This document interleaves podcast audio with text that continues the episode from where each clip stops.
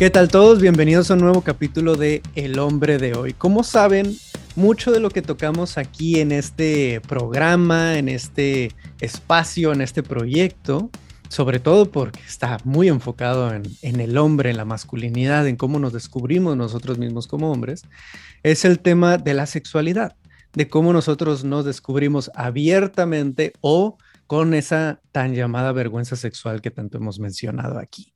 Así que para ese mismo tema de empezar a preguntarnos cómo puedo empezar a explorar mi sexualidad de una forma más libre, más expresiva tal vez, o más, más de una manera libre de cómo nosotros nos sintamos bien, nos sintamos conectados con esa sexualidad ah, a mayor profundidad, tenemos hoy a una invitada muy especial y muy eh, ¿cómo decirlo? Una invitada que admiro muchísimo por su trabajo y por el ejemplo que está dando a tantas personas de manera tanto disruptiva como una manera libre y muy bella de hacer este trabajo. Así que pues ella es periodista especializada en sexualidad, autora de las novelas eróticas Zorras, Malas, Libres, Cuerpos y Almas, me encanta que son títulos de una sola palabra, me, fascina esa parte, directora de la Escuela de Educación Sexual Santa Mandanga y muy probablemente una de las más influyentes divulgadoras de educación sexual en redes sociales hoy en día. Es un trabajo fantástico el que está haciendo. Demos la bienvenida a nuestra súper invitada Noemí Casquet, también conocida como Mamá Casquet. Bienvenida, Noemí. Qué ilusión, qué ilusión. muchísimas gracias, Ricardo, porque me encanta tu trabajo, me encanta tu faceta de divulgación, tu faceta activista. Creo que es tan necesario todo el trabajo que haces y, me hace tremendamente feliz estar aquí en este momento, en este podcast maravilloso. Así que muchísimas gracias por invitarme.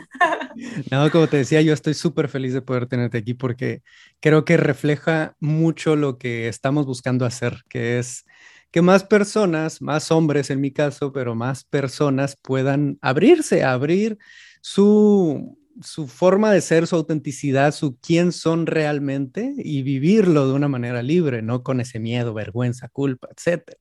Y haces un trabajo magnífico en, en hacer esta parte. Pero antes de entrar en todo eso, eh, me gustaría hacerte una pregunta que le hago a todos mis invitados cuando empezamos aquí, para conocerte un poco más, para que esto sea más auténtico, para que no sea solo una conversación sobre datos o, teorías, no, sino conocernos un poco más. Y esa primera pregunta es, ¿cómo estás? ¿Cómo te ah. encuentras? ¿Qué está presente para ti psicológica, emocional, físicamente? ¿Cómo estás? Pues la verdad es que me encuentro en un punto muy bueno en general, tanto físicamente a nivel de, salud. Bueno, ahora estoy entrando en la fase chamana de mi ciclo menstrual, así que estoy un poco premenstrual y estoy ahí las tetas que se, están, se me están inflamando, ¿no? Y todas esas cositas. Em, y pero por otro lado, a nivel mental también intentando no compararme ni entrar en unas competitividades que al final cuando somos marcas personales, ¿no? Es de, dentro de este capitalismo que, que tenemos tan exagerado y tan... tan eh, violento y agresivo, en muchas ocasiones ya nos em, nos están comiendo la cabeza para que estemos constantemente comparándonos con los demás, ¿no? Y veamos que el éxito de, los demás lo asumamos como un propio fracaso. Entonces estoy también trabajando esa, parte y sobre todo también a nivel espiritual, pues llevo varios años entregada a mi espiritualidad en cuanto crece mi éxito, mi impacto social, mi propósito por el cual estoy aquí, pues aumenta también mi, mi conexión con el más allá, con lo espiritual y en esas estoy. Excelente, eso suena muy bueno y me alegro de que estés en un espacio en el que estás conectando con esa parte espiritual y creo que está muy ligado con el tema propósito, ¿no? Que es lo que con este escenario y luces que tienes ahora sobre, sobre ti, ¿cómo lo puedes utilizar para otras personas? Sí, totalmente. Mi propósito, para mí lo que hago realmente es, mi vida, no es un ni un trabajo, es, es, mi existencia entera. O sea, si no estuviera haciendo lo que estoy haciendo en este momento, estaría muerta. Así que eh, hay mucho de mí en, en todo lo que, lo que hago, en todo lo que divulgo, en, en la lucha que estoy intentando pues pues un poco empujar, ¿no? Y seguir de todas esas compañeras y compañeros que han seguido a lo largo de la historia y seguir, pues, para que compañeras y compañeros en un futuro eh, tengan el camino un poquito más llano. Y, al final mi propósito es liberar al máximo de personas posibles a través de la, de la sexualidad. Excelente, qué bellísimo trabajo es el que estás haciendo, Noemi, de verdad. Eh, ahorita me resuena con lo que comentas sobre estar luchando contra esta competencia o contra este, este impulso que hay tanto sobre estas redes sociales, capitalismo y esta cultura en la que vivimos hoy en día, eh, que nos lleva a querernos comparar siempre y sobre todo en redes sociales como Instagram, por ejemplo, que, que son los highlights de otras personas y es totalmente injusto para uno el yo en mi totalidad con con las cosas buenas, entre comillas, con las cosas no tan buenas, también entre comillas, que vivo, compararme siempre con los highlights, con las mejores cosas que veo de las otras personas, ¿no? Es algo injusto. Y aquí es, es algo que me resuena mucho en el aspecto de que muchas personas llegan a ver a, a estas, a estas influencias o estas personas con mayor influencia en redes sociales, como tú, por ejemplo, como alguien que ya tiene una parte de su vida o tal vez toda su vida resuelta. ¿Sí? Y si en este caso es una persona que divulga sobre educación sexual y lo hace tan abiertamente, tan, tan libremente, entonces no ha de tener ningún tema, ninguna ningún problema, ninguna dificultad en su vida sexual, ¿no? En sus relaciones sexuales, en su autoconocimiento sexual, en su sexualidad, en su lo que sea. ¿No? Cuando en realidad muchas veces se trata de personas que lo están haciendo tal vez de una manera más abierta, más pública, claro, pero todos tenemos esa parte en que nos encontramos con obstáculos, con dificultades. Y creo que es bien bello. Vaya, ahorita todavía me falta otra pregunta de arranque aquí para irte conociendo un poco más, pero se me hizo bien importante hacer referencia a esto y cómo tantas personas pueden llegar a verte como alguien que ya lo sabe todo y que no va a tener problemas en todo esto, ¿no? Pero justo antes de empezar a grabar hablábamos de cómo las cosas pasan, ¿no? Hay situaciones tan humanas y tan sencillas como le puede pasar a cualquier otra persona. Claro, no nos olvidemos que somos humanos. Hay veces que nos olvidamos, ¿no? Mucho de, esa faceta, especialmente en circuitos como tanto, en muchas ocasiones, tanto circuitos eh, espirituales, que intentamos eh, elevarnos, ¿no? Y estar en el más allá y estar con una conciencia súper eh, superior en ese sentido, que todo esto me parece bien, pero que nunca no queramos perdernos en los cielos porque estamos en la tierra, ¿no? Entonces, podemos con los pies en la tierra mirar hacia arriba o mirar a nuestros adentros, que sería la espiritualidad, pero no nos perdamos en el intento. Y pasa mucho también cuando tenemos este ritmo de vida tan, tan exagerado a día de hoy, ¿no? Este consumismo que parece que los días se nos pasa el tiempo y no estamos disfrutando. Y muchas ocasiones no nos damos cuenta que somos humanos, que nos equivocamos, que tenemos tanto que aprender, que estamos aquí también para disfrutar de la existencia, ¿no? Y que la vida nos guste más o nos guste menos pues es una polaridad y tiene luz y tiene sombra y tenemos que aceptarlo como, como por igual, ¿no? Si no estamos aceptando simplemente la mitad de la existencia y eso es vivir a medias.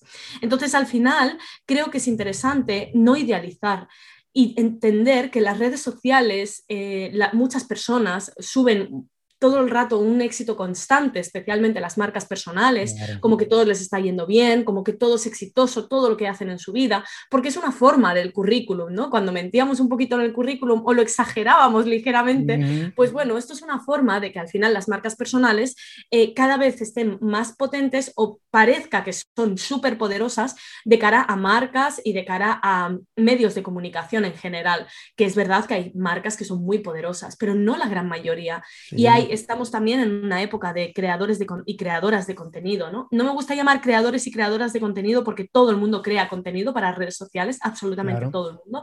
Me gusta más creadores o creadoras de entretenimiento, ¿no? Entonces, al final, eh, creo que todas estas personas eh, están constantemente vendiéndote una vida idílica para subir su engagement, para tener más impacto, ¿no? Para fidelizar a los seguidores. Y sin embargo, nos estamos comparando con personas como, como lo que comentabas, ¿no?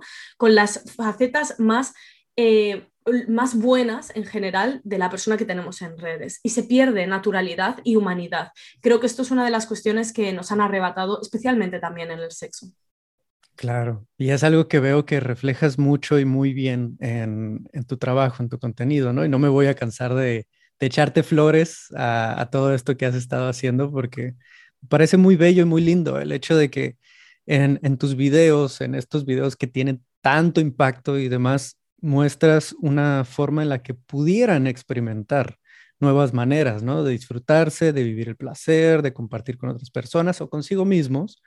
Y en historias, luego escuchas las historias de, tal vez, descargué una aplicación de, citas y no me fue nada bien, o, o, iba a tener una cita y ya estaba bien emocionada y me fue de la chingada, no, eh, pasó esto, pasó el otro y y es auténtico, es algo súper auténtico que me parece muy bueno porque como dices, si yo en mi trabajo de hombres llegara y les dijera, no, cuando yo era de esta manera y cuando yo no, cuando, cuando yo solía sentir celos, cuando yo solía ser de esta forma con mis parejas, como ahora ya no lo soy, eso les puede generar mucha culpa a personas de que, ¿por qué sigo haciendo? ¿Por qué sigo haciendo? Cuando en realidad yo debería ser auténtico y decir, Hoy en día sigo teniendo conflictos, hoy en día sigo teniendo situaciones de reactividad, hoy en día estoy trabajando en eso, ¿no? Y hay momentos difíciles, hay momentos complicados y voy, voy aprendiendo de todos ellos, ¿no?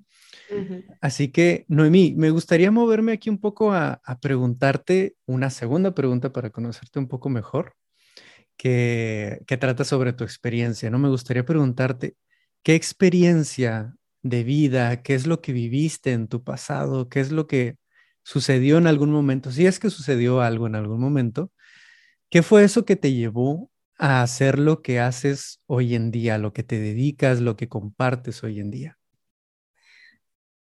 Mm, pues experiencias de vida, madre mía. Eh, tengo varias en ese sentido. Sobre todo, tengo la suerte de haber eh, tenido una madre maravillosa y tenerla todavía, eh, que básicamente es una madre que, que me ha educado en libertad y sin juicios.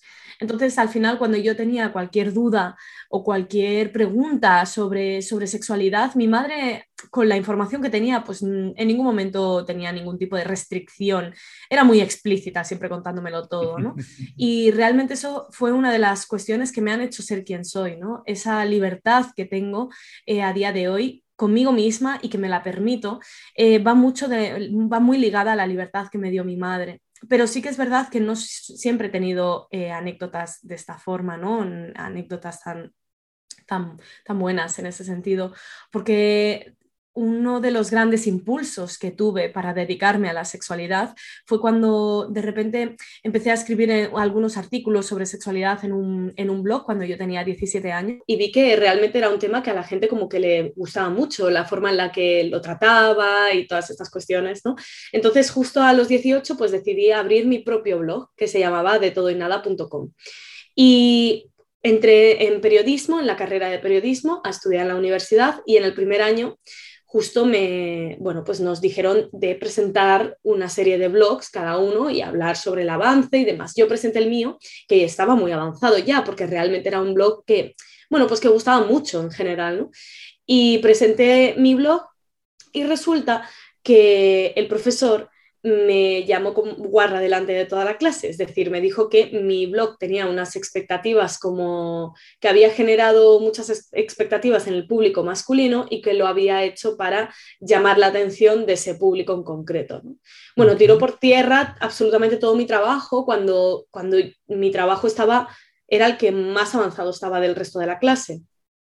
Y en ese momento me prometí a mí misma que nadie, absolutamente nadie, iba a pasar por eso, eh, por lo que yo pasé, porque es que al final la sexualidad venimos del sexo. Me parece hipócrita, si más no, que de repente nos, nos suceda o, entendamos el sexo como de una forma súper ajena o incluso tabú y sintamos culpabilidad por el mismo. Perdona, nacemos de él, es nuestro origen y una forma de volver a él a través de la sexualidad es una forma de honrarlo y para algo tenemos placer y para algo estamos aquí, para algo estamos viviendo, ¿no?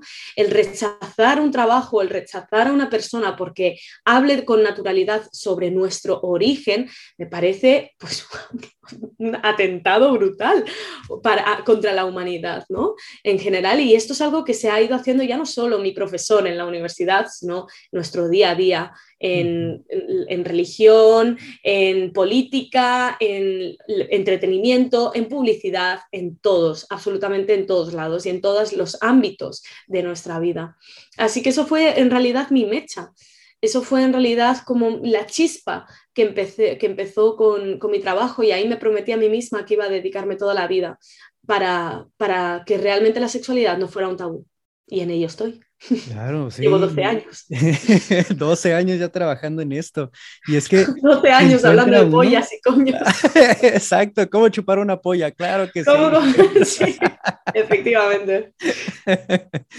y es, y es súper necesario, aunque hagamos broma de esto, es algo que, que de verdad, como, como lo cuentas ahorita, es algo que en, en su momento puede llegar a hervir la sangre de por qué estás creándole barreras tan grandes a personas de descubrirse a sí mismo en algo tan natural como lo es la sexualidad. Sabemos que la sexualidad es una de las principales motivaciones del ser humano en la vida, ¿sí? en un segundo plano tal vez de, la alimentación, del sobrevivir, de, de, estar en un espacio seguro, la sexualidad es un segundo paso que es súper esencial y que define mucho cómo nosotros interactuamos, cómo nos vivimos, cómo nos conocemos, nos autoconocemos y conocemos nuestro entorno, interactuamos con él.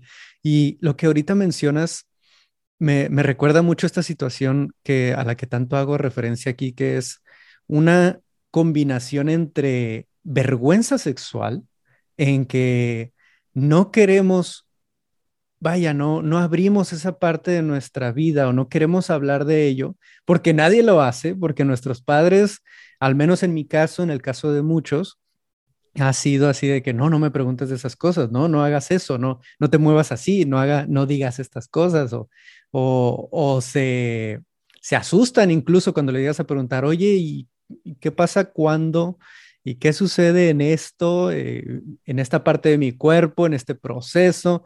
¿O cómo lo voy a hacer en mi primera relación sexual? ¿Cuántos de aquí realmente le preguntaron a sus padres sobre información de algún tipo para su primera relación sexual? En algún momento leí sobre cómo nuestras primeras experiencias deberían ser, eh, no, no tanto deberían, sino sería mucho más sano que fueran apoyadas y tal vez incluso guiadas de alguna manera o hasta algún punto por nuestros cuidadores, por nuestros padres, por nuestra familia, por nuestros amigos, no algo que tuviéramos que esconder, de lo que tuviéramos que estar escondidas, encerrados.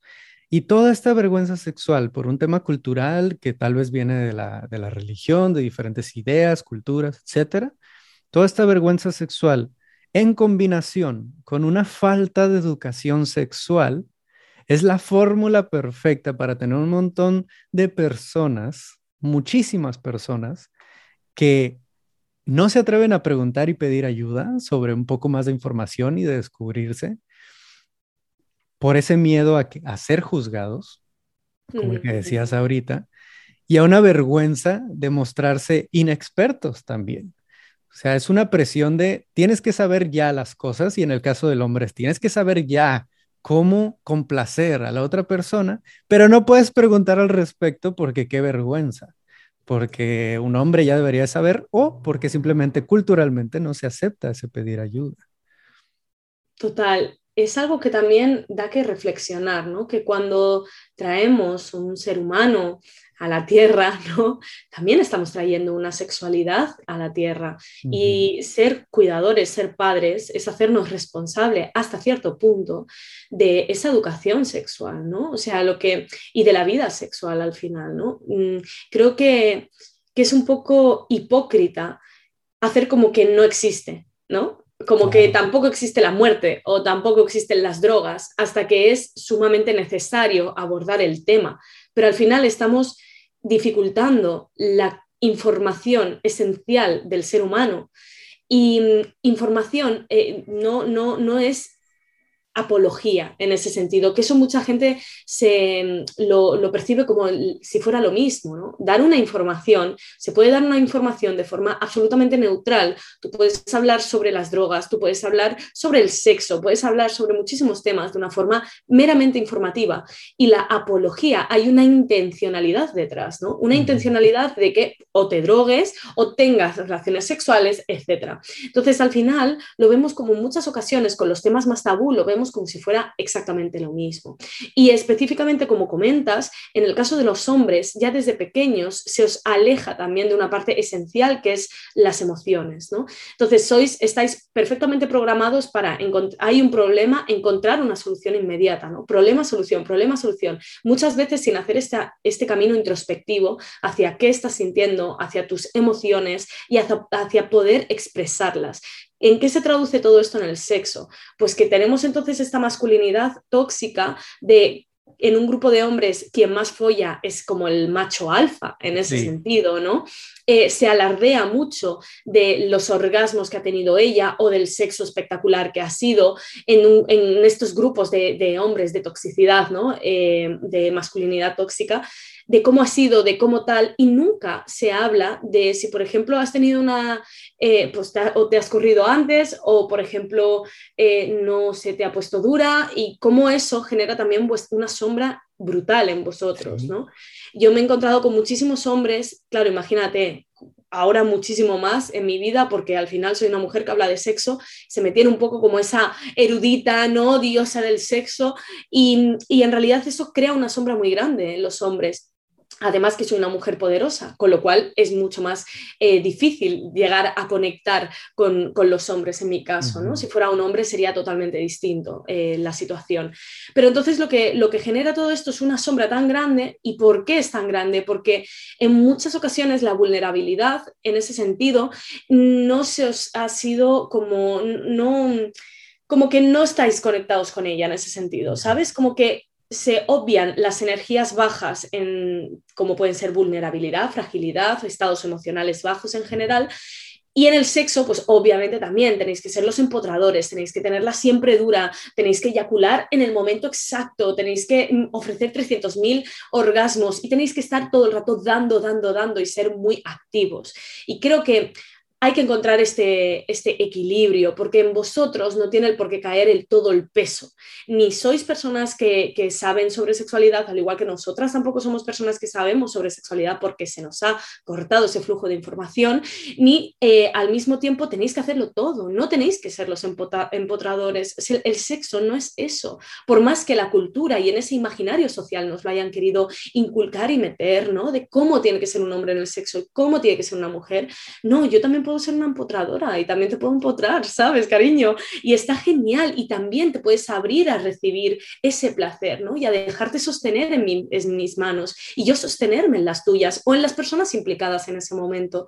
Creo que eso es un poco la esencia del sexo y, y estamos luchando para conseguir eso y para que al final toda esa ansiedad de rendimiento, que es básicamente una ansiedad que preceden en estos casos al acto sexual, ¿no? El se me va a poner dura y si me pasa lo de la última vez y si tal y si eyaculo o no o no me corro y si me corro pronto y si todas estas cosas eso genera una ansiedad, un estado ansioso en la persona que hace que no disfrute y en muchas ocasiones también os, totalmente rompen con todo lo que es el movimiento del cuerpo, ¿no? Los sonidos, mira, en el tantra se hablan de la llave de los cuatro llaves del éxtasis orgásmico, ¿no? Entre ellos es el sonido el movimiento, eh, la presencia y por otro lado, eh, mm, pues de puta madre he quedado fatal porque se me ha olvidado. está bien, cuatro puntos que recordar está difícil. me pasa cada rato. no jodas, no mames, güey, que te juro que, me lo sé, me lo sé. Me llegará a ese cuarto. Voy a dejar ahí con la, con la, con la duda. Eh, bueno, básicamente los que lo investiguen. No, no, si es que lo digo por todos lados. Eh, básicamente, em, cuando, por ejemplo, los que me interesan, ¿no? En este sentido, que es la, todo lo que es el movimiento y el sonido. El sonido a los hombres os, cuesta, en general eh, gemir en el sexo, ¿no? Hacer sonido, decir cosas, eh, gemir en el sexo generar todo eso que estáis sintiendo en formato ondas sonoras, es realmente algo que, como que corta, ¿no? En, nuestro caso, las mujeres siempre tenemos que estar gimiendo, eh, parece que sea esto tiene que ver con también ese rechazo al estado emocional, ¿no? Y en vuestro caso, muy pocas veces en ese sentido, ¿no? Como que se rechaza mucho los gemidos masculinos. Y por otro lado, el movimiento, que parece que nosotros tenemos que estar siempre moviéndonos, tanto en el baile, por ejemplo, como también en el sexo, como en general, en todos lados, y vosotros tengáis que estar ahí como un poco más eh, sosteniendo, ¿no? y pausando y controlando absolutamente todo lo que hacéis, incluido el movimiento en el sexo. ¿no? Y bueno, por supuesto, la presencia, que desgraciadamente pues, eh, tenemos unas relaciones sexuales con cero presencia y al final nos basamos en consumirnos los cuerpos. Así que creo que todo esto al final acaba generando una atmósfera de vergüenza porque parece, y en realidad desgraciadamente lo es, que la sociedad os pide una serie de cuestiones en el sexo y para mí no tiene que ir tan hacia ese lugar. También os digo que tampoco estamos aquí para estar eh, rollo, pues estrellitas de mar y cómeme la polla y venga, muchas gracias, el orgasmo te lo buscas tú. Pero tampoco nos vayamos al, al, otro extremo, no seamos responsables tampoco. Cada uno es responsable de su propio cuerpo, de su propio placer y por supuesto lo ideal es encontrar ese compañero o compañera de vida o de viaje en este caso, o, mm, aunque sea un viaje corto, que es el sexo, para poder mantener esas relaciones sexuales de una forma equitativa y equilibrada, de igual a igual. Acabo de ver una publicación que tú hiciste, creo que la vi hoy mismo, que, decías, ¿qué es lo que aprendimos del amor que nos ha llevado a, tener miedo, a sentirnos ansiosos, a sentir ese, ese nervio de, de, lo que es entrar en ese espacio de... Y creo que esto aplica totalmente a la parte de la sexualidad, ¿no? A la parte del sexo de cómo le tenemos tanto miedo y tanto pavor a la presión, a la ansiedad, que si se me va a parar, a que si voy a poder llevar a, esta persona, ya sea hombre, mujer o quien sea con el que yo esté, eh, a un orgasmo, a sentirse satisfecho, satisfecha. Todo ese miedo que hay encima viene, creo, justamente de, de lo que mencionas ahorita, de cómo hay un conflicto interno en muchos de nosotros sobre la idea de que tenemos que mostrarnos bajo control, siempre bien claros de qué es lo que vamos a hacer, cómo lo vamos a hacer, cómo te vamos a llevar a ese éxtasis, cuando en realidad el sexo o ese encuentro sexual, en mi parecer, es una de las expresiones o tal vez la expresión más vulnerable del ser humano.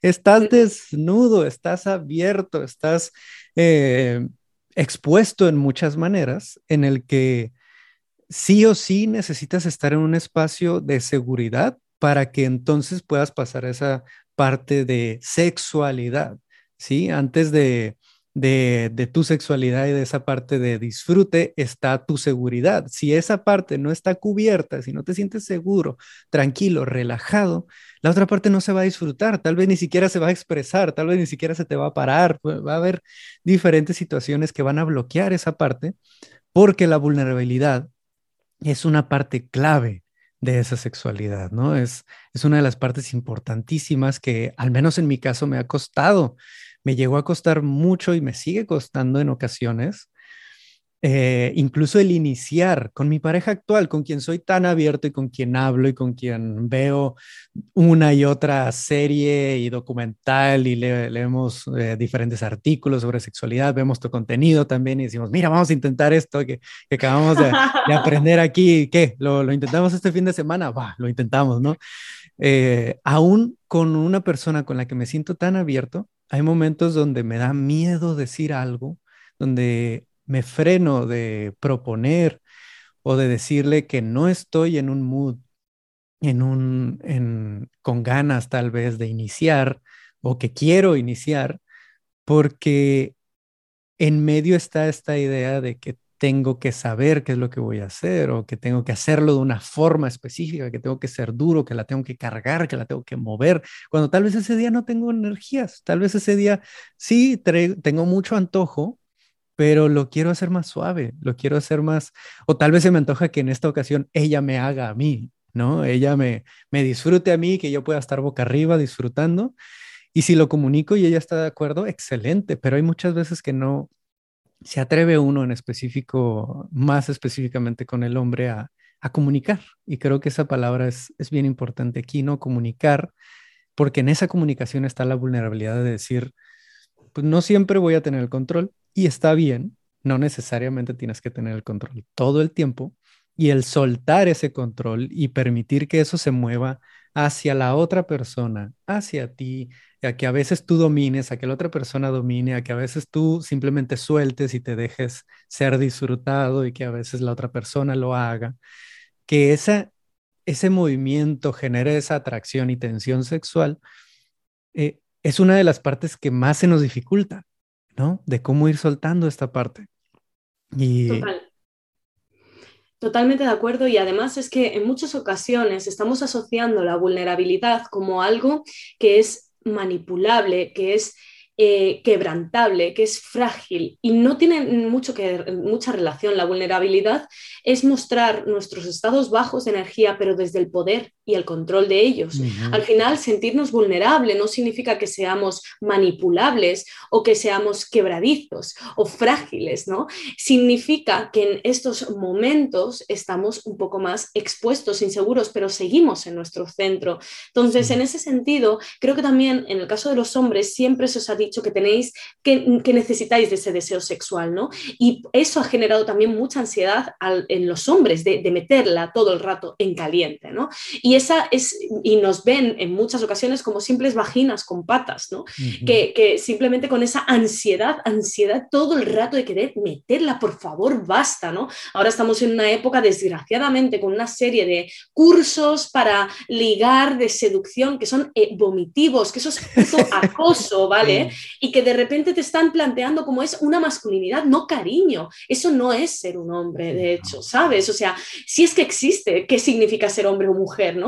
Más allá de lo establecido a nivel social, pero no, no sigamos exponiendo y sigamos perpetuando esos, eh, eh, esos horrores, ¿no? esos acosos y ese abuso y esa ansiedad de querer constantemente mostrar tu valía a través de cuántas veces follas, cuántas veces la metes en caliente o cuántos números de teléfono de, una de chicas puedes conseguir en una discoteca. Si realmente eso te hace hombre, es que tienes, al final dependes de las otras personas, es que tienes una autoestima tan reventada y tan minúscula y tan inexistente que dependes de otras personas para que puedan sostenerla. Y eso es muy triste en realidad, ¿no? Y eso es lo que al final se ha ido creando a través de, este, de, forma sistémica, ¿no? Se ha ido creando con un sistema donde os han dicho a vosotros que siempre tenéis que tener ganas, que siempre tenéis que estar dándolo al 100%, que siempre tenéis que tener un orgasmo y que si, os corréis, tenéis que cerrar el encuentro sexual. Cuando un hombre se corre, se acaba el sexo. No, el sexo puede empezar con vuestra corrida maravillosa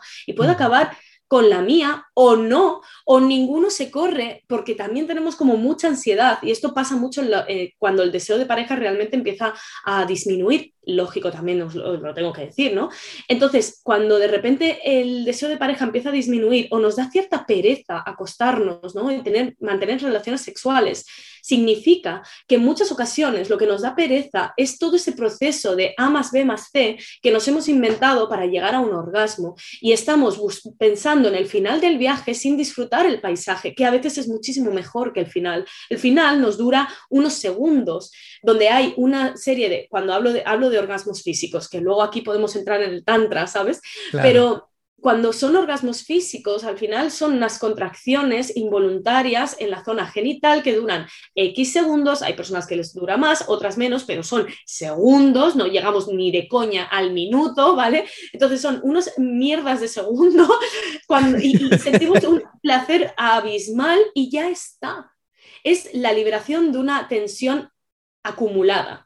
Y esa liberación es lo que nos da placer, pero ¿Qué pasa si no la liberamos? No pasa nada, nos podemos encontrar en la cocina y podemos estar liándonos y besándonos apasionadamente y tocándonos y que se quede ahí y hacer esos encuentros y de repente pues comerte la polla y, que, disfrutarlo y que no haya un punto final porque no tiene el por qué haberlo, ¿no? Estamos muchas veces con esa obsesión de querer llegar al orgasmo y, muy poca, y, y en muchísimas ocasiones también nos olvidamos que tenemos un cuerpo y que no solo somos una polla o somos un coño, que somos unas personas que sentimos, que vivimos, que experimentamos, que ofrecemos, que damos, que recibimos, ¿no? Y que estamos aquí también para disfrutar de este proceso, ¿no? Sin la necesidad de estar constantemente llegando a ese final conocido, que está muy bien, está de puta madre, pero es que el camino puede ser alucinante también. Y, creo que ahí está eh, el, gran reto, cuando realmente tenemos que romper con lo que se espera de los hombres en el sexo. Mira, el otro día hablaba con, pues con el chico justo que me gusta, ¿no? y, él me comentaba que, al final, para hablar de, de, masturbación, como que a él le daba un poco de cosa, ¿no? Porque parecía que estaba como eclipsando esa revolución sexual que tiene que ser eh, empoderada o, llevada en ese, o sostenida por las mujeres, ¿no? Porque es cierto, y no olvidemos el contexto, que nosotras durante muchísimos, muchísimos siglos hemos estado totalmente renegadas, ¿no? Y hemos estado totalmente sometidas al deseo sexual masculino y en muchas ocasiones, y seguimos a día de hoy, pues con violaciones, abusos y acosos, ¿no? Em, entonces, pero e, es una lucha que no podemos tener, mantenerla de esta forma solas, ¿no? Entonces yo le dije al final, es que porque tú hables de tus masturbaciones y reivindiques otras formas de masturbarte, no, no eclipsa nuestra lucha. Al contrario, los hombres habláis muy mal de sexo en ese sentido y en muchas ocasiones también habláis de vuestras masturbaciones de una forma como como se da por hecho que os masturbáis, pero no de cómo os masturbáis o de qué usáis o qué es lo que sentís, ¿no? Entonces, al final, creo que es importante también que hayan voces masculinas hablando y empoderando una revolución sexual que como humanidad nos tiene que deconstruir a todos por igual. Claro, abrir esas puertas, ¿no? A que dejemos de sentir otra vez lo que decíamos ahorita, esa vergüenza de, oye, pues tú también puedes hablar de eso. Si tú lo haces, si lo que haces en privado te da vergüenza decirlo en público, ahí puede que haya algo, puede que haya un bloqueo, puede que haya algo que hay que sanar, que trabajar, que hablar, algo que hacer. Porque justo ahorita que estabas comentando todo esto de cómo la mujer ha, ido liderando toda esta parte, vaya, tengo entendido que el estudio de, lo que es el clítoris no es muy antiguo en realidad, es muy reciente. No, no, no.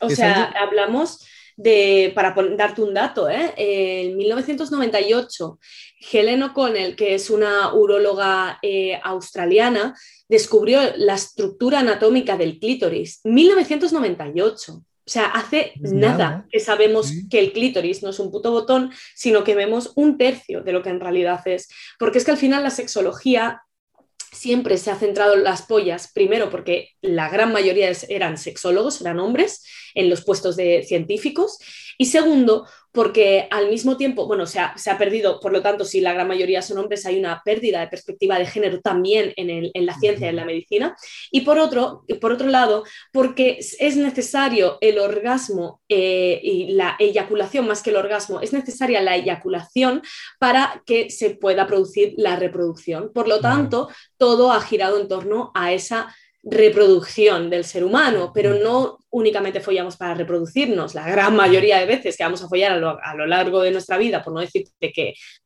prácticamente todo, va a ser simplemente por placer.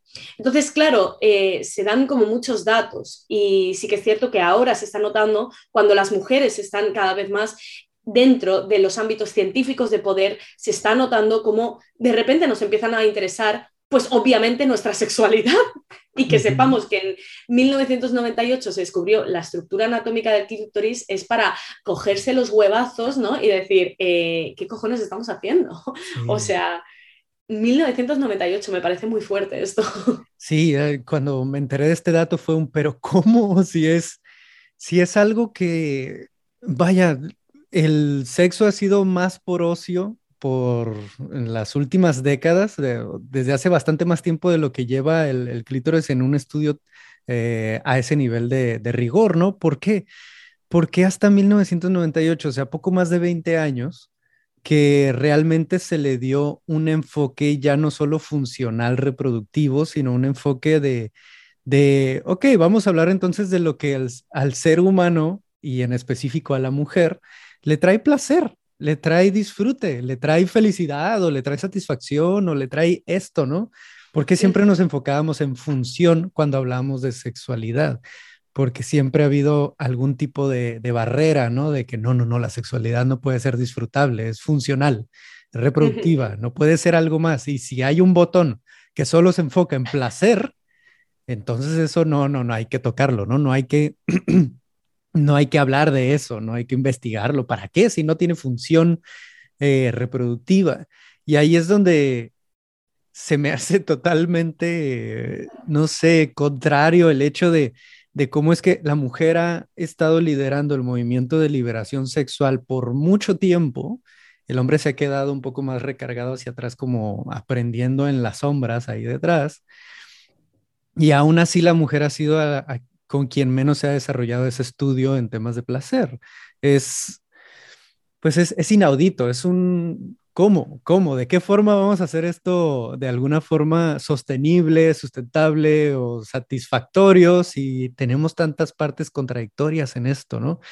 Y, aquí, vaya, este es un espacio enfocado en el hombre y, y me gustaría tocar este lado en cómo ahorita mencionabas el hecho de que dentro de las mismas relaciones se va deteriorando, claro, esa atracción sexual y demás y se tiene que trabajar ya no solo es un impulso, como en la etapa del honeymoon, ¿no? De, la luna de miel al inicio, sino que empieza a requerir de cierto trabajo y muchos se tiene esta idea, y la he escuchado bastante con, con los hombres con los que he trabajado uno a uno, es pues es que ya pasamos esa etapa y, y pues ya no tenemos mm, casi encuentros sexuales, ya no lo hacemos, ya como que no le atraigo tanto y ya ni, ya ni le busco, ¿no? Y se pierde esta idea de, de lo que es la polaridad de la tensión sexual generada, intencional, que, se trabaja, ¿no? Como ese encuentro que mencionas en, eh, en, la cocina, llegas y unos besos apasionados, aunque no vayan a llegar a más, pero, pero ir jugando con eso, ¿no? Me gustaría preguntarte aquí para los hombres que nos escuchan, ¿cómo pudiera, vaya, algunos tal vez pasos iniciales o dónde iniciar a aprender o a trabajar en ello? Eh, en trabajar intencionalmente esa tensión sexual cuando ya, ya ha pasado esa etapa de, de, esa emoción, de algo nuevo, de esa novedad, ¿no? De, ay, quiero, ¿no? Sino que ya es un, ok, tengo que levantarme y tener una intención de generar esa tensión, ¿no? Desde mi lado, desde su lado. ¿Cómo se puede empezar esa parte, Noemí? Sobre todo, insisto de verdad, en muchas ocasiones con el hecho de no tener o no pensar en culminar o en finalizar, ¿no? Que haya como esos encuentros esporádicos, pues si vais al cine, pues un poco un roce en la pierna, ¿no? Unos besos, eh, que de repente, pues una de las cosas que, por ejemplo, a mí me gusta mucho es eh, un, tanga vibrador, que es básicamente, se conoce el huevo uh. vibrador, pero el tanga vibrador es muchísimo mejor porque eso va justo en el clítoris, o sea, va por fuera. Entonces, pues, por ejemplo, se me ocurre ir a cenar y que de repente esa persona lleve un tanga vibrador y que te dé el mando a distancia, aunque no se haga nada y seáis un, estéis dentro de la monogamia, es interesante también ir a un club swinger o a algún tipo de estos encuentros que podáis también, pues simplemente ver. Y es muy, muy divertido cuando haces estos encuentros y estas emociones en pareja, porque sois un equipo y esto es lo importante de entender, ¿no? Esto es un equipo,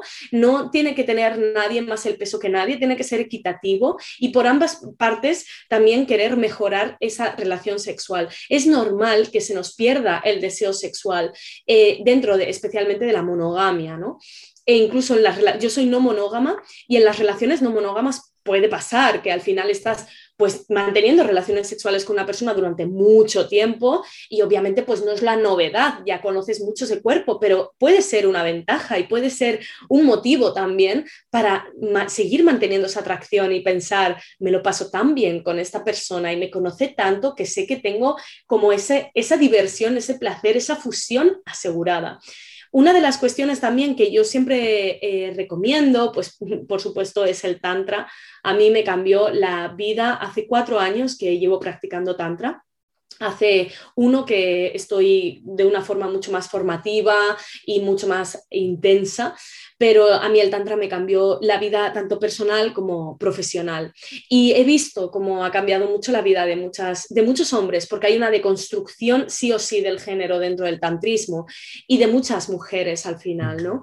Y, y cómo también el Tantra nos pone más la conexión, más que más que el, o sea, más que el orgasmo en sí, cómo podemos empezar a trabajar los orgasmos para que no únicamente sean genitales, sino que sean corporales. Y es ahí donde el placer realmente adquiere un sentido global, corpóreo, o sea, un sentido alucinante, ¿no? Y, que ya no solo se basa en segundos, sino yo puedo tener orgasmos, puedo mantener el orgasmo y circular la energía orgásmica durante minutos, si me saben sostener también desde el otro lado. Creo que eso es algo que aviva mucho el deseo sexual, que une mucho a las parejas y el tantrismo al final es una forma muy íntima de una conexión muy sagrada eh, a nivel sexual. Si no te llama la atención el tantra, también está el BDSM, ¿no? Que es un poco pues más esas prácticas de intensidad que en muchas ocasiones pues pueden conllevar un dolor, ya sea físico o psicológico, ¿no? Pero que siempre obviamente con consenso al final, ¿no? Siempre el sexo con consenso, obviamente. Con reglas, claro. o sea, sea el sexo que sea, ¿no? Sí. Siempre es que si no, no estamos hablando de sexo.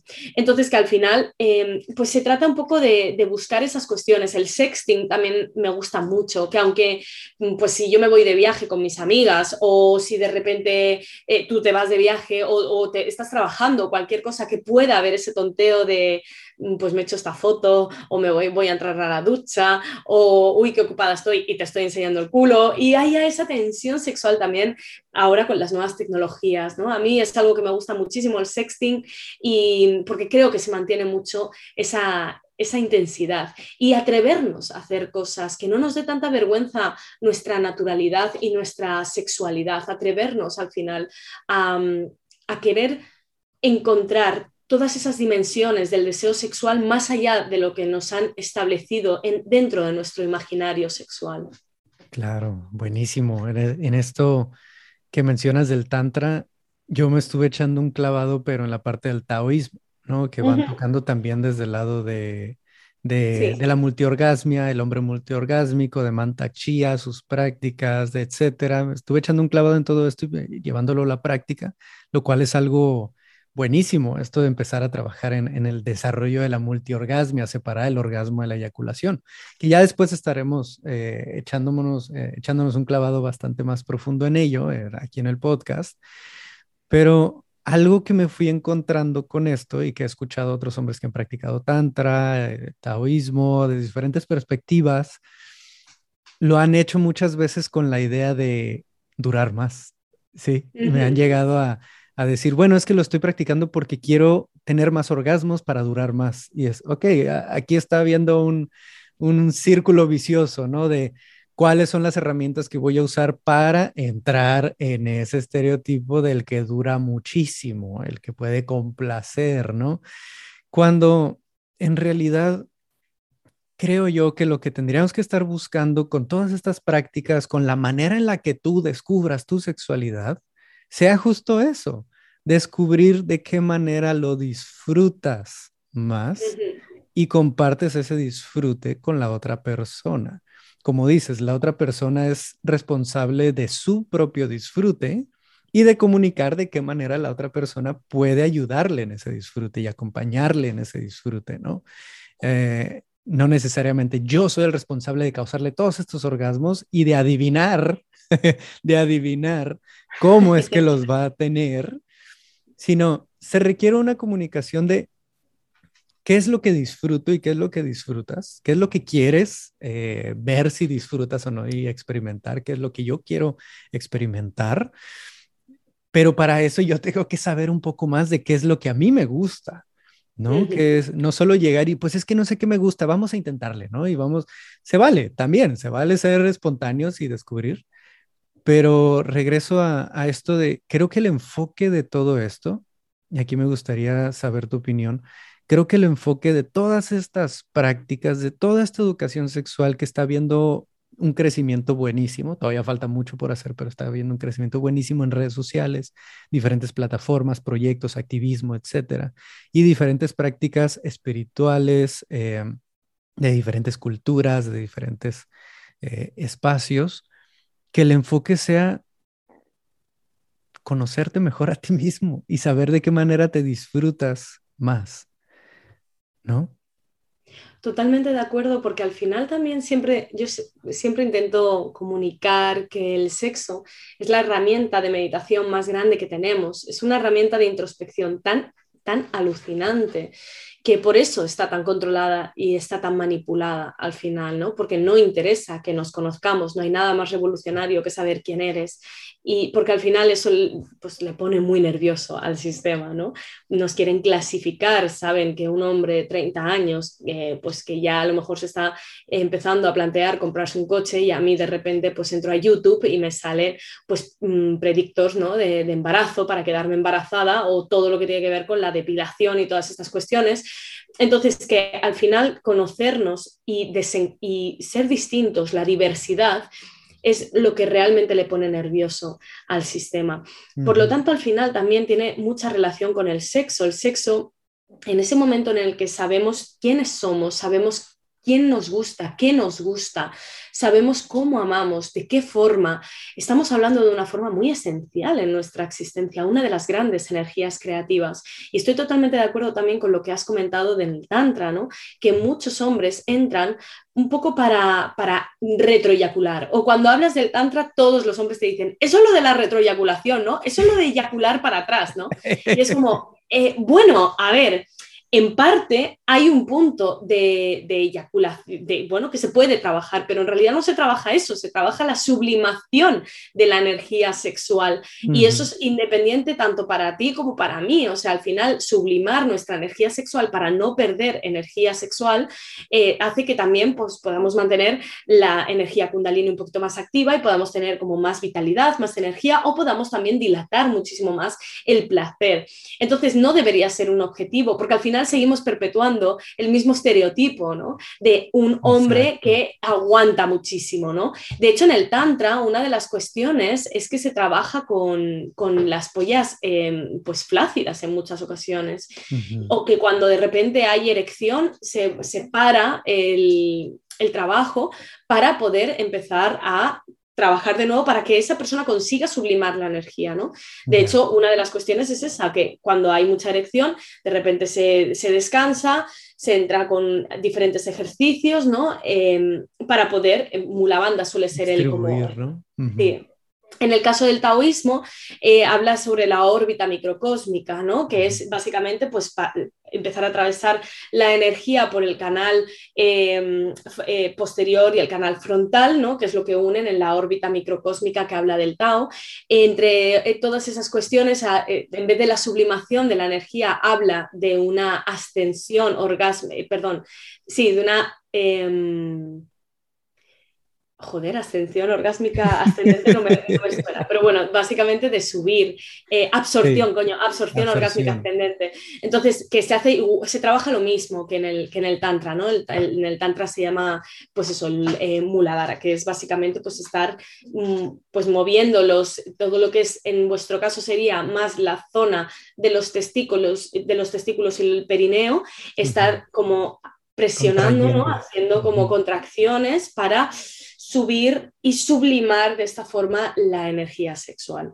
Esto es una de las tantas formas, o sea, al final el tantrismo y el taoísmo es, lo mismo, la energía kundalini también es una, el chi, ¿no? Que se trabaja en el, en el tao. Entonces, al final, ya te digo que beben, son dos, eh, filosofías ancestrales que beben de la misma fuente y que te pueden mejorar muchísimo la vida sexual, pero sobre todo también siempre y cuando tengas presente una deconstrucción del rol de género y de lo que se, espera de ti en el sexo, ¿no? Y simplemente te entregues, te dejes sostener y también pues hagas porque esa persona pueda experimentar el placer y pueda, entre ambas personas os podáis, o las personas que hayan implicadas, os podáis divertir, jugar y elevar. Parece que se ha castigado tanto el placer y el hedonismo, como que se nos ve como algo, no disfrutes tanto de la vida que estás abusando, ¿no? Y coño, abusemos. Abusemos de la vida, nos vamos a morir. Pero, espero llevarme todo el abuso de esta existencia, todo el puto placer del mundo y todas las orgías y todos los tríos y todo el chocolate que me pueda comer, claro que sí. Quiero disfrutarlo, no de una forma ansiosa, sino de una forma, em, obviamente, equitativa, en equilibrio, pero intensamente, ¿no? Porque nos lo merecemos, porque estamos vivos. Y de eso se trata, ¿no? Más que buscar eyacular hacia atrás, busca sublimar tu energía y poder sentir más, no durar más, sentir más, porque eso significa ser más. Y va a haber situaciones donde cada experiencia o diferentes experiencias tal vez no sean un wow al final de la experiencia. Y está bien, hay experiencias que son más sencillas, más, más, no sé, a veces no salen como quisieras, etcétera. Y va a haber experiencias que si te lo permites y, y permites que eso fluya, que lo disfrutes, y te enfocas más en ese disfrute, el disfrute de la otra persona, con esa comunicación, con ese consenso, con esa apertura también, puedes llegar a decir un wow, o sea, de verdad. Qué gran wow, ¿no? En ese lado. Noemí, muchísimas gracias por todo lo que, por todo esto que nos estás compartiendo. Me gustaría hacerte una última pregunta antes de que nos compartas sobre proyectos y, y todo lo que estás trabajando ahora. Me gustaría preguntarte algo que tú quisieras decirle a los hombres de hoy en día Em, que quisieras hablar hacia sus vidas, hacia lo que están haciendo, hacia lo que están buscando, porque si están aquí, están buscando algo, están buscando mejorar en sus relaciones, están buscando, si tú como hombre estás aquí escuchando, es porque estás buscando trabajar en algo, mejorar en algo, ¿no? Estás buscando ideas, herramientas. Así que, Noemí, ¿qué les pudieras decir a estos hombres por tu experiencia, por lo que trabajas, por lo que estás haciendo? Bueno, sobre todo en el sexo es que tu polla no te representa esto no eres solo una polla, no eres solo eso, eres un ser humano. Igual que yo, al final no hay tanta diferencia entre un hombre y una mujer, salvo las que, todos esos muros que nos han querido eh, poner en medio, ¿no? Especialmente a nosotras, que nos están dificultando mucho más, ¿no? Pero sí que es cierto que no hay tanta diferencia. Eh, de hecho, a nivel anatómico, ahora con la estructura del clítoris, el clítoris se entiende como, como un mini pene en ese sentido, ¿no? Y, en lo que a vosotros va hacia afuera, ¿no? en nosotras va hacia adentro. Y especialmente también creo que es importante eh, como hombres que sois partícipes y tenéis la responsabilidad también de que se sigan o no perpetuando este sistema y las, estas cuestiones. ¿no? Sois también partícipes de una lucha social que también aboga por una equidad y, aboga por también una liberación de esa masculinidad tóxica que está siendo una puta cárcel, porque más que vivir para vosotros, estáis viviendo, estáis viviendo por, por un sistema, por un modelo que os han dicho que, que tiene que ser, que es el éxito, y simplemente estáis alimentando el ego con visiones y, ajenas y os estáis destruyendo por dentro. Conectad con vuestras emociones. La vulnerabilidad no te quita el poder, al contrario, lo refuerza. No hay nada más poderoso que poner límites, que a decir que no a lo que no nos apetezca hacer. Creo que es importante también entender que uno de nuestros cuerpos del ser humano a nivel espiritual, no podemos hablar del cuerpo físico, el cuerpo mental, el cuerpo espiritual, y está el cuerpo también emocional en el ser humano. No podéis de estar rechazando ese cuerpo, estáis rechazando una parte muy importante de vosotros, de vuestra naturaleza, de lo que somos como seres humanos, de lo que sois como hombres también. Entonces creo que al final se, nos, se os ha asociado mucho el éxito a una serie de conquistas, a una serie de, ese, de meritocracia, ¿no? de, de ese éxito laboral, de cómo tenéis que estar en el poder, se os ha comparado, se os ha metido mucho en un sistema totalmente competitivo y no sois eso, quitaos la mochila, descansad sin ella porque lleváis un peso tremendo y os daréis cuenta de por qué estamos luchando nosotras también y de que también nos necesitamos. Todos, todas las luchas son bienvenidas y todas las luchas son necesarias para hacer que la base de esta pirámide que estamos sosteniendo, que es un sistema, empiece a tambalearse para que los que están arriba, que son los que les interesa que sigamos al final tan manipulables y se siga ¿no? con estos roles de género para ser totalmente clasificables, que esos que están arriba empiezan a temblar un poco, porque la base, que somos nosotros y nosotras, empecemos a temblar y a hacer que las cosas cambien. Y eso es un poco como mi, mi mensaje, ¿no? que realmente vas a morir, que lo tengas presente y que tú elijas si quieres morir siendo un modelo de un hombre, de cómo te han dicho que tiene que ser el hombre por más que eso te genere infelicidad, o quieres morir encontrándote a ti mismo, haciendo ese trabajo introspectivo y abrazando todos los cuerpos que eres y todo lo que eres. Y eso es, es infinito lo que podemos ir descubriendo de nosotros, ¿no? Por supuesto, por eso reencarnamos y tenemos muchas vidas. Aquí estamos haciendo los deberes, ¿eh? que si estamos aquí hablando es porque no nos hemos pasado el videojuego todavía. Exacto, totalmente. Noemí, pues muchísimas gracias de verdad por este tiempo, por este mensaje. Es algo bellísimo lo que estás haciendo, lo que estás mostrando a tantas personas, que viene tanto de la autenticidad y de quien tú eres. Lo puedo ver totalmente, que es quien tú eres y no quien tú actúas ser, sino quien tú eres. Y me gustaría que nos pudieras compartir un poco eh, qué estás haciendo ahorita, qué proyectos traes, dónde te pueden encontrar, uh, qué te gustaría que, que conocieran las personas que nos están escuchando sobre tu trabajo. Pues ahora mismo justo, bueno, sigo siendo súper activa en redes sociales, en Instagram como Mama Casquet, en TikTok igual, Mama Casquet, y en Twitter que estoy como Noemi Casquet, ahí cambia la cosa.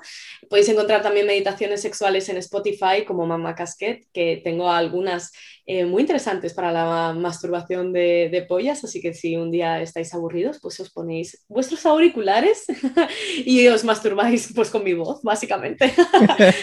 Pero en realidad son, son masturbaciones como un poco distintas a lo que está como de mucha conexión corporal, ¿no? Y creo que eso pues siempre es, es bienvenido. Y por otro lado, pues en este 2022, bueno, obviamente en México eh, tengo también cuerpos y almas que va a haber en breve la luz. Eh, allí ya se pueden, en México, Argentina, Colombia eh, y Chile, ya se puede encontrar o está a las puertas de encontrarse cuerpos y almas y por supuesto en España. En España sí que se pueden encontrar todos mis libros. Y para este año, pues bueno, estoy ahí intentando trabajar también con Santa Mandanga. Estamos haciendo un cambio de modelo de, de, negocio que va a ser muy interesante de cara a la educación sexual. Y por otro lado, pues en un proyecto que, que me gusta mucho, que verá la luz a final de este año, que tiene que ver con un resurgir del poder ancestral femenino de una forma como más tangible y más física. Bellísimo. Eh, aquí en las notas del, del, episodio, ya sea que nos estén viendo en YouTube o que si estén escuchándonos en Spotify, en Apple Podcast, donde sea, aquí en las notas van a tener todos los enlaces a todo el trabajo que está haciendo ahorita Noemí, yo creo que el, el, el, que les voy a poner ahí primerito es el enlace a las meditaciones sexuales, porque es muy interesante. Yo no había escuchado al respecto. Sí, sí se llama experiencias y piensa que también tengo eh, experiencia cunilingus y experiencia felación. Y es básicamente, son dos audios que pone uh -huh. dar y recibir. Entonces, si tú vas a dar un cunilingus, te pones los auriculares y te voy guiando. Y si lo va a recibir la persona, también se pongan los auriculares y voy guiando la experiencia. Así okay. que es una experiencia inmersiva para, es una excusa en realidad para acostarme con todos vosotros y vosotras, pero bueno, lo digo de una forma totalmente sutil, ¿no? Sí, claro, para aparecer en los sueños húmedos de todo el mundo, ¿no? Todo el mundo. Ese es el control que estás ejerciendo ahorita, estás metiéndote en el subconsciente sexual de la gente. Exacto, exacto, ese es, ese es mi truco en realidad. Ese es un buen truco, buen truco. Noemí, muchísimas gracias, de verdad. Muchísimas gracias por estar aquí, por todo lo que estás haciendo. Te mando un abrazo grandísimo. Le mando un abrazo a todos los que nos están escuchando, a todas y todos los que nos están escuchando aquí en este espacio. Y bueno, estoy seguro que ya te tendremos aquí de nuevo para seguir hablando de todos estos temas. Por favor, sí, muchísimas gracias a ti, Ricardo, por lo que estás haciendo y gracias también por las personas que nos están escuchando, que también están en la lucha para acabar con lo establecido y devolver el sexo al origen de la humanidad por favor. Cuídense mucho a todos y nos estamos viendo muy pronto en el próximo capítulo.